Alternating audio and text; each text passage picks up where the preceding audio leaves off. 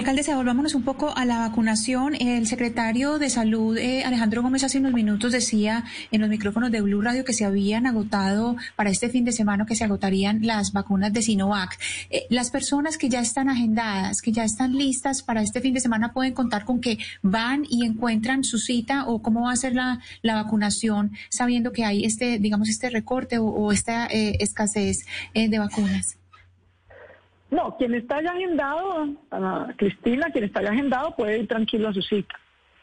Lo que, lo que estamos es varados en este momento es que deberíamos estar agendando a más gente. Tenemos a cerca de 80 mil personas de 70 años, de 70 a 80 años que no podemos agendar porque no tenemos vacuna. Y ni una mayor de 60 años que no esté institucionalizada hemos podido agendar porque no tenemos vacuna. Entonces, digamos, las vacunas que tenemos son segundas dosis aseguradas o primeras dosis ya agendadas. Eso lo cumplimos con toda claridad. Pero necesitamos más vacunas.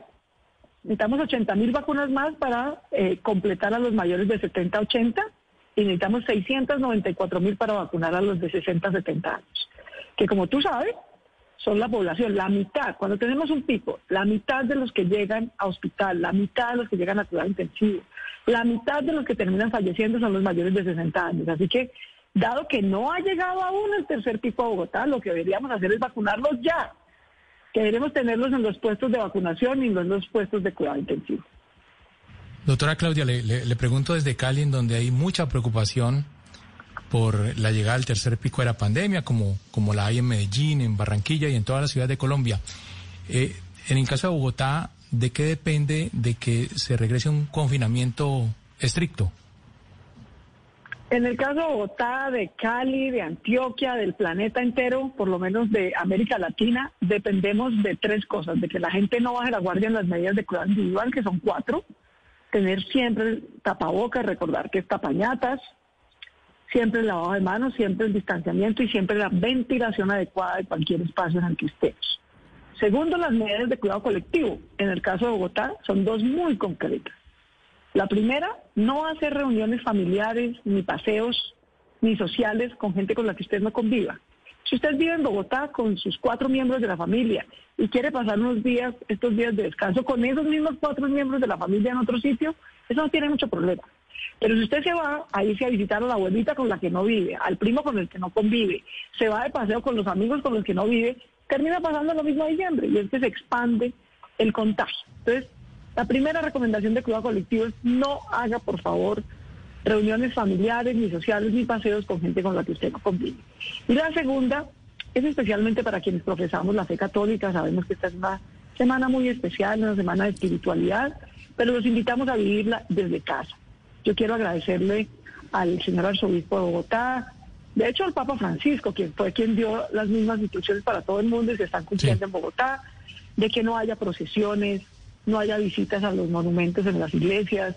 En Bogotá está cerrado el camino a Monserrate, cerramos el 20 de julio, para que disfrutemos las celebraciones eucarísticas de Semana Santa desde casa. Y tercero, de vacunar. El tercer pico va a llegar. Lo que necesitamos es que todo el personal médico y todos los mayores de 60 estén inmunizados para cuando llegue ese tercer pico, porque ellos son los que corren mayor riesgo de contagio. Sí, pero, pero le insisto, alcaldesa, sobre, sobre la angustia de muchos por, por un posible confinamiento estricto sobre todo los comerciantes, son los más angustiados. ¿Usted ve cerca o lejos esa posibilidad y, usted cree que el bolsillo de los ciudadanos aguantaría otro confinamiento? No, es que yo no tengo una bola de cristal. yo solo voy registrando eh, lo que los ciudadanos se comportan. De cómo se comporten los ciudadanos depende de la evolución de la pandemia en cualquier ciudad del planeta. Si los ciudadanos no hacen reuniones familiares, tenemos menos riesgo de que haya un, un tercer pico muy gravoso que nos obligue a tomar restricciones. Si los ciudadanos se van de paseo, se quitan hojas, deciden no hacer caso, se meten en las iglesias, pues entonces desafortunadamente habrá un tercer pico gravoso. La pandemia es una directa proporción del comportamiento de cada ciudadano.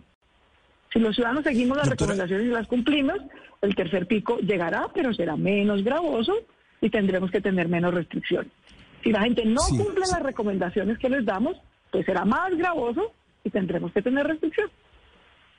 Así es. Señora alcaldesa, pero mire, le, pregunto porque este, este virus, esta pandemia ha tenido un comportamiento, por supuesto, inédito, porque nunca lo habíamos vivido, la, humanidad entera había vivido algo parecido. Eh, en el caso de Barranquilla, eh, digamos que la primer, el primer pico y parte del segundo pico se manejó muy bien. Inclusive eh, hubo la posibilidad de que desde Barranquilla se enviaran médicos y equipos a otras ciudades que estaban viviendo un momento crítico. fuimos muy solidarios y desafortunadamente estamos viviendo en este momento un tercer pico que ha resultado bastante, bastante fuerte y lo estamos padeciendo. Pero, pero le quería preguntar, señora alcaldesa, por la decisión que tomó el gobierno nacional de apostarle a la equidad más que a la eficiencia en lo que tiene que ver con las vacunas. Eh, por supuesto que usted está diciendo que necesita 694 mil vacunas para la población mayor de 60 años, pero el país también necesita vacunas. Todas las ciudades necesitan muchas vacunas y vacunas no hay. Hay un mercado que está siendo acaparado por, por otros países y por otras, otras ciudades también. Entonces le pregunto, señora alcaldesa, ¿qué solución hay en ese caso cuando el país entero requiere vacunas? Bogotá requiere vacunas, pero el resto del país también. Entonces, ¿cómo lograr ser eficientes y equitativos en la distribución de la vacuna? Pues trayéndolas. A esta fecha el gobierno nacional se había comprometido a tener 4.600.000 vacunas puestas en el país. Pero, pero, pero, Eso fue lo que pero perdóneme, perdóneme, doctora, pero perdóneme, señora alcaldesa, es que no es trayéndolas, porque es que le digo que es que no hay. En el mundo no, hay. vacunas. los países las están disputando. Entonces, por supuesto, las traen y hay que traerles a Bogotá, a Barranquilla, a Cali, a Medellín, al, resto del país, a un país rural que está esperando las vacunas. Entonces, no es trayéndolas. Yo sí creo, por eso le, hago la pregunta. Distribuyéndolas. Claro que es trayéndolas, distribuyéndolas. Ahora, tu pregunta es, si yo estoy de acuerdo con el Plan Nacional de Vacunación, yo estoy de acuerdo. Yo estoy de acuerdo con que hayamos priorizado a los mayores de 80, luego a los mayores de 70 y luego a los mayores de 60. Yo creo que eso es lo éticamente correcto y lo eficiente. ¿Por qué? Porque primero es lo éticamente correcto porque es que ellos corren 5, 6, 7 veces más riesgo de fallecer que un ciudadano que tiene 40 años. Entonces, obvio que lo éticamente correcto es a quien tiene más riesgo darle primera protección. Pero además, porque la mitad del colapso hospitalario, que es lo que todos los alcaldes y presidentes tratamos de evitar cuando ponemos restricciones, pico y cédula, cuarentena, lo hacemos por qué? Lo hacemos para evitar que los hospitales colapsen, que todo ciudadano que necesite atención la encuentre. ¿Y por qué colapsan los hospitales? ¿Quiénes son los primeros que llegan a urgencias? ¿Quiénes son los primeros que llegan a cuidado intensivo? Los mayores de 60. Bogotá tiene 2.000 unidades de cuidado intensivo disponibles para atender COVID. Si tenemos inmunizados a los mayores de 60 para cuando llegue el tercer pico en pleno, mil se iban a ocupar por mayores de 60. Entonces, claro que la ciudad puede aguantar un tercer pico mucho mejor, con mayores, menores restricciones, si los mayores de 60 están inmunizados. Por eso es tan urgente traer las vacunas y pronto, así como se han traído 3 millones de vacunas, pues que se traigan 2 millones de vacunas más. Porque como tú bien dices, todo el país, rural y urbano, necesita enfrentar el tercer pico teniendo al personal médico y a los mayores de 60 vacunados. ¿Por qué? Porque ellos son los que corren más riesgo. Solo la semana pasada en Barranquilla fallecieron cuatro médicos que deberían estar inmunizados, no contagiados y mucho menos fallecidos. Entonces, ese es el esfuerzo de país que tenemos que hacer. Sí, alcaldesa, no, de acuerdo con usted que la prioridad, por supuesto, es el personal médico y a propósito de eso, pues usted recordará que hace cinco días en una auditoría que publicó la Super Salud a, la super, eh, Subred Norte, pues se encontró que aparentemente 395 personas se vacunaron que no debían estar en esa primera línea, digamos que, que hubo por lo menos decir una indelicadeza y yo siento, alcaldesa, que no los ciudadanos no han recibido ni por parte de la alcaldía ni por parte de la gerencia de la Subred Norte unas explicaciones o unas declaraciones al respecto. No sé si esta puede ser la oportunidad para, para oír en su opinión qué ha pasado y si usted ha sabido algo más de eso. Claro que lo hemos mandado. Personal de primera línea no es solamente el personal médico y de enfermeras. La secretaria de la unidad de cuidado intensivo que lleva un año registrando el ingreso de pacientes COVID. Entonces lleva un año trabajando en ese despacho y ahora le vamos a decir que no es de primera línea y no la vacunamos. El personal de salud, de todas muy variadas profesiones, que lleva un año saliendo a la calle a hacer pruebas aleatorias de COVID, a meterse en Kennedy, en Bosa, en Suba, buscando pacientes que puedan tener COVID y hacerles pruebas. Entonces, durante un año sí los mandamos a la calle a exponerse al COVID en primera línea y ahora les vamos a decir que no los vacunamos. Eh, entonces, ¿usted no está de acuerdo, alcaldesa, con, con, lo que dijo Super Salud? Ambulancias, no, no estoy de acuerdo. Estamos disponiendo de toda la información, por supuesto.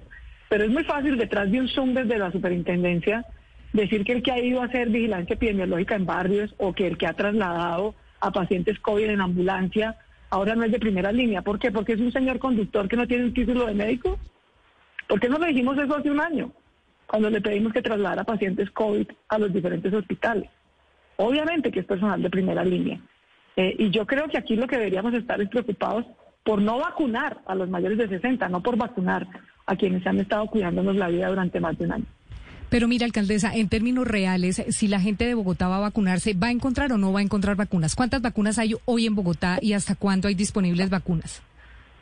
Hay disponibles toda esta semana para la segunda dosis del personal de primera línea, para la segunda dosis de los mayores de 80 y para los que están agendados en primera dosis mayores de 70 años. Están disponibles, eh, en este momento las, las tenemos.